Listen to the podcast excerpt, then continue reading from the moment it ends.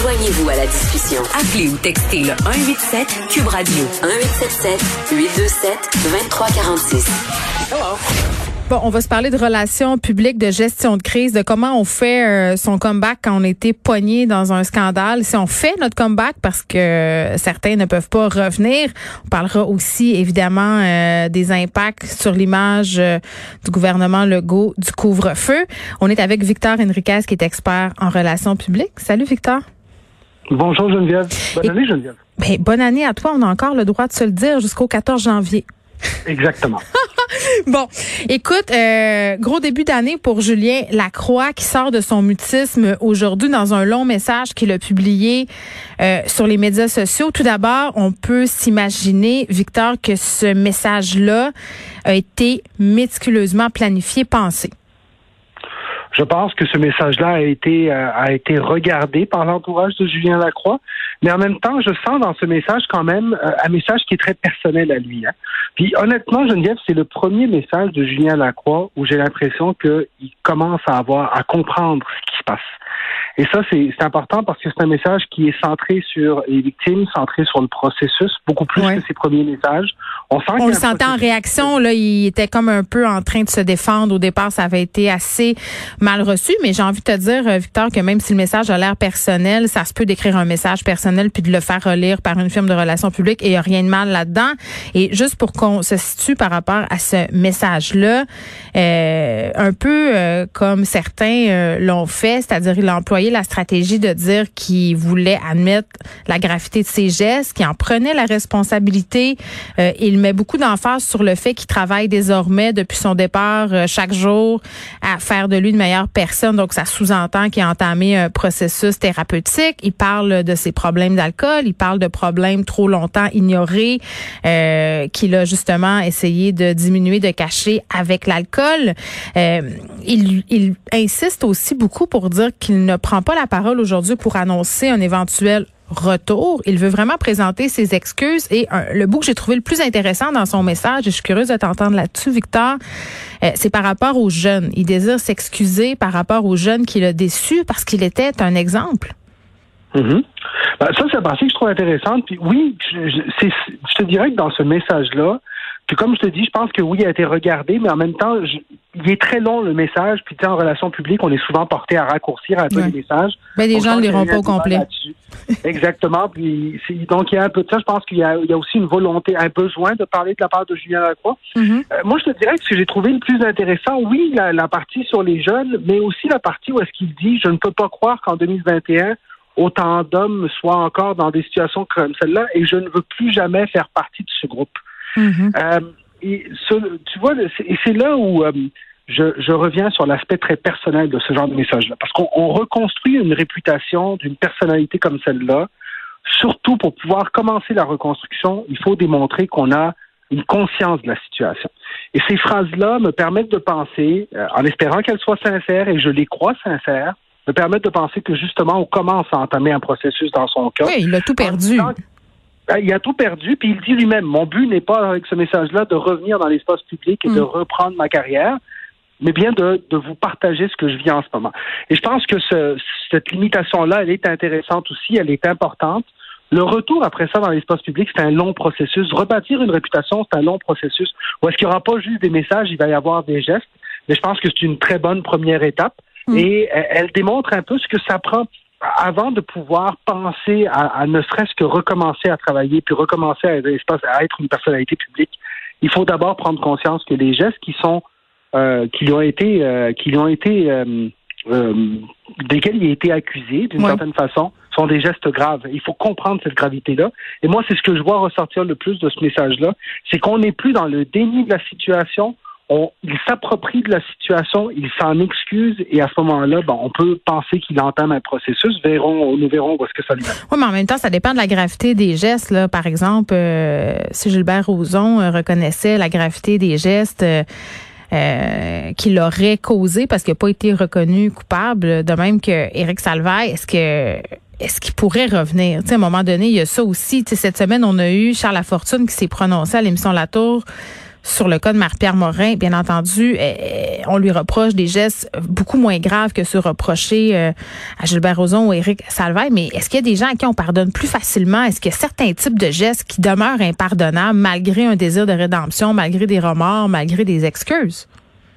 Vous savez, ça, ça, dépend de beaucoup de facteurs, mais je pense qu'il y a un élément essentiel aussi à différencier là-dedans, c'est la judiciarisation des situations. Exact. Dans, dans le cas d'Éric Salvaille, dans le cas de Gilbert Rozon, on a, on a des processus judiciaires en cours. Il y a d'autres processus judiciaires en cours aussi dans d'autres situations. Euh, et dans le cas d'une Marie-Pierre Morin ou d'un Julien Lacroix, on ne s'est pas rendu là. Est-ce qu'on s'y rendrait un jour? C'est quelque chose qu'on ne sait pas à ce moment-ci. Mm. Mais euh, c'est pour moi, c'est une différence très importante dans le processus aussi. Puis dans le fait aussi de dire, on peut revenir à quoi? Parce que ces gens-là, euh, c'est à, quoi est-ce qu'ils aspirent? À quoi est-ce qu'ils pourront revenir à court, moyen et long terme? Dans le mm. cas de Marie-Pierre Morin, je pense que depuis le début, ça a été très clair pour tout le monde que oui, elle avait un travail à faire sur elle, mais que euh, elle reviendrait certainement à plusieurs de ses activités. Maintenant, est-ce que revenir à ces activités, ça veut dire tout reprendre? C'est là la différence aussi, parce que je reviens à une discussion qu'on a déjà eue, Geneviève. Les annonceurs vont-ils rembarquer? Le public va-t-il rembarquer? C'est ça, puis souvent, tu, re... ouais, tu reprends pas euh, au même endroit. Là, je pense entre autres à Joël Legendre, puis c'est un curieux hasard. Hier, j'écoutais euh, euh, la série Entre l'ombre et la lumière qui est animée par Véronique Cloutier sur la célébrité. Et dans l'un des épisodes, il y a Joël Legendre qui s'est fait prendre, si on veut, les culottes baissées dans un parc. C'était un peu avant le mouvement MeToo. On s'entend, là, c'est pas une agression sexuelle, mais la discussion était justement sur cette rédemption-là comment on revient de ça? Euh, il y avait cette idée qu'on pardonne plus à certains euh, à cause de l'image qu'une personne peut projeter, par exemple, est-ce qu'on pardonne plus facilement à un record, par exemple, d'avoir des comportements problématiques qu'à un Joël Legendre qui était euh, la représentation du père parfait, du gars toujours de bonne humeur? Tu sais, l'idée d'être raccord avec son image publique, ça aussi, c'est une arme qui peut se retourner contre soi. Ben, c'est sûr que quand ta réputation est basée sur la perfection et que tu n'es plus dans les standards de perfection à ce moment-là, c'est beaucoup plus difficile de revenir que lorsque ta réputation est basée, par exemple, dans le cas de, dans le cas de certains rockers, ou est-ce qu'on les attentes que le public a envers cette personne-là sont très différentes. Maintenant, ça n'empêche pas une chose. Lorsque les gestes sont graves, il y a des conséquences. Mm. Et c'est là-dessus qu'il faut revenir. C'est l'importance de cette dénonciation-là, de tout ce mouvement qu'on suit. Et Julien Lacroix le dit dans ce texte. Je, je, c'est important que les victimes puissent dénoncer. Puis je pense qu'à partir du moment où ce message-là passe, même de la part d'un Julien Lacroix qui a justement vécu les contre-coups de cette dénonciation-là, ben, ça veut dire qu'on est véritablement en train de vivre un changement de société important. Oui, il faudrait euh, quand même euh, qu'au niveau du processus judiciaire, on suive parce que je suis pas certaine que les médias sociaux ce soit le meilleur environnement pour faire des dénonciations. Euh, 100% d'accord là-dessus. On se parle du couvre-feu maintenant. Victor, si tu veux bien, bien évidemment, euh, ça fait pas l'unanimité, même si pour la plupart euh, au Québec, on s'est plié à ce couvre-feu-là samedi. Euh, on se demande si ça affecte ou ça va affecter l'image du gouvernement. Parce que moi, une chose que j'ai remarqué depuis l'instauration samedi soir de ce couvre-feu-là, c'est que plusieurs personnes, plusieurs personnalités public inclus, là, qui sont habituellement en adéquation avec les consignes de santé publique, émettent des bémols. Trouve ça un peu intense. Ah, tout à fait. Puis j'ai lu, euh, j'ai lu Patrick Lagacé, entre autres, qui s'est prononcé sur le sujet. Oui, il, disait qu'il trouvait ça un peu élevé de ne pas pouvoir aller prendre une marche avec son ami, par exemple. Oui, tout à fait. Mais en même temps, regardons une chose. Puis, plus souvent, Geneviève, je parle de la clarté du message, à quel point c'est important. La clarté du message, c'est aussi d'avoir la clarté de la prise en charge. Le couvre-feu, ce qui est vraiment intéressant avec cette mesure-là, c'est qu'elle est simple à mettre en place, elle est simple à appliquer, puis elle est simple à comprendre. Puis le meilleur exemple qu'on en a, c'est le nombre de constats d'infraction qui ont été donnés depuis trois jours. C'est plus de 740 que je lisais dans le Journal de Montréal. Et ce que je me rends compte, c'est que si on compare avec le nombre de constats qui a été donné durant la période des fêtes pour des rassemblements illégaux, hmm. c'est majeur la différence qu'il y a. Il y en a beaucoup plus pour le couvre-feu en trois jours qu'il y en a eu en deux semaines et demie pour les rassemblements. Pourquoi? En même temps, on s'entend que c'est plus facile. Oui, puis c'est plus facile, exactement. Tu sais, t'es dehors, t'es dehors. Il euh, n'y a pas, pas d'ambiguïté, tandis que rentrer dans la maison des gens, c'est une autre game. Et quand il n'y a pas d'ambiguïté, c'est plus simple aussi à mettre en application pour monsieur et madame tout le monde. Hum. Qu'on soit d'accord ou pas, on est conscient d'une chose. À 8 heures le soir, je peux plus être dehors à moins d'avoir une raison essentielle. Et ça, ça fait que le gouvernement, à ce moment-là, d'abord a passé son message de dire il y, a, une question de gravité qui est passée.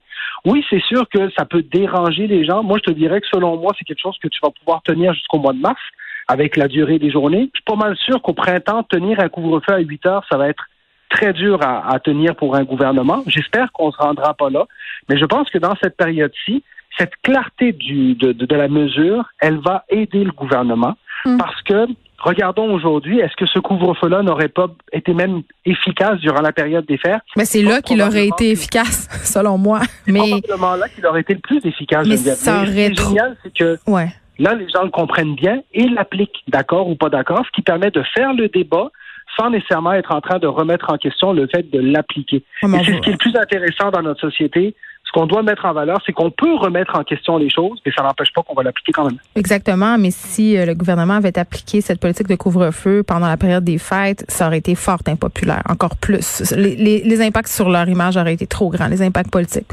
Moi, c'est ce que je crois. Mais peut-être on ne ferait pas à 3000 cas par jour euh, dans les derniers jours aussi. Donc mais qu'est-ce qui compte le plus? Qu'est-ce qui compte le plus, les cas ou les sondages, à un moment donné? Et, tu, vois, hier, je regardais, euh, je regardais la situation en Australie. Je pense qu'il y a des, une des grandes leçons de cette crise-là, puis tu sais comment je suis réfractaire à faire des conclusions avant que la crise finisse. je trouve qu'une des grandes leçons, c'est que quand on politise les mesures, on, on, on complexifie les mesures. En Australie, les mesures sont très claires depuis le début. C'est la santé publique qui détermine, puis les balises sont très claires. Puis ici, on a peut-être eu plus de difficultés à faire ça moi, ce que j'aime du couvre-feu, ce que j'aime de cette mesure du gouvernement, c'est que justement, elle est simple à comprendre et simple à appliquer. Et dans la simplicité, on va certainement avoir plus de résultats que dans la confusion du quatre jours, deux personnes, trois familles, dehors, pas dehors. Ah oui, puis les maîtres, puis les pas de maîtres, là, c'est juste interdit, puis ça vient de régler le cas. Victor Henriquez, merci, c'est toujours un plaisir, Victor Henriquez, qui est expert en relations publiques.